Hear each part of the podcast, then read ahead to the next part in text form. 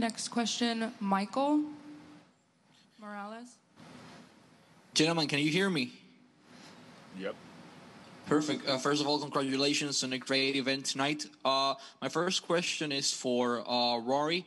Uh, you've been on multiple companies before, like Bellator and UFC, uh, but you decided to sign with PFL. So, uh, what's different from PFL, and why did you decided to make it your home? Well, I became a free agent after my time with Bellator, and we went out looking for the ne- my next uh, place to fight, and and obviously my biggest motivation was, you know, getting uh, the best financial uh, contract, and PFL really stepped up and um, gave me a, a, fantastic offer. So I'm very happy to be here, and um, I'm also uh, really impressed with the format. Um, I think it's good for me to be um, more active um, I've had some slumps in my career where I fight once a year uh, and long layoffs, and I don't think that's healthy for someone like me. I, I need to be more consistent. I'm uh, going to be 32 years old soon, and there's still a lot of things that I want to accomplish in this sport. And the only way to do that is to get in there and make it happen, fight. My second question is for uh, Sordi.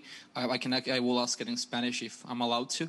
Uh, Emiliano, ¿qué se siente ser eh, un latinoamericano hispanohablante eh, teniendo la oportunidad de representar a toda América Latina en, en PFL?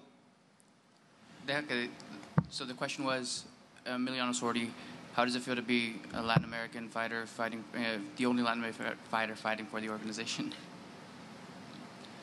La verdad que me da orgullo ser el único eh, habla hispana en el evento eh, y eso me impulsa a, a, ponerle más garra todavía a, a, todas las peleas para dejar bien parado al, al público latino.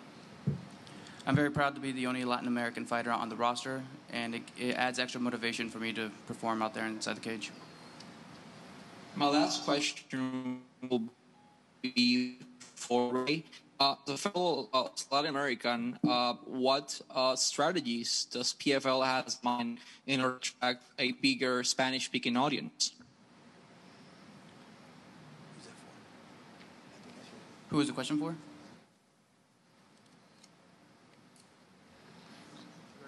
I, I barely Sorry. heard the I barely heard the question either. Uh, do you want me to read it? Yes, please repeat it.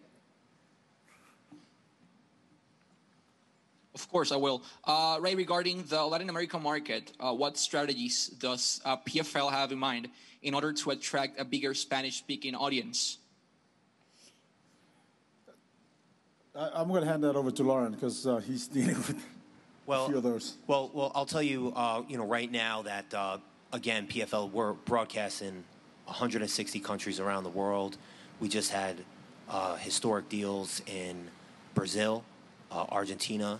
Uh, we're also aired on ESPN Deportes, and we have some other tremendous announcements uh, for Central and South America uh, in the very near future. I can tell you that the demand uh, for the PFL is as high as it's ever been. We have the best production, as everybody saw with their own eyes.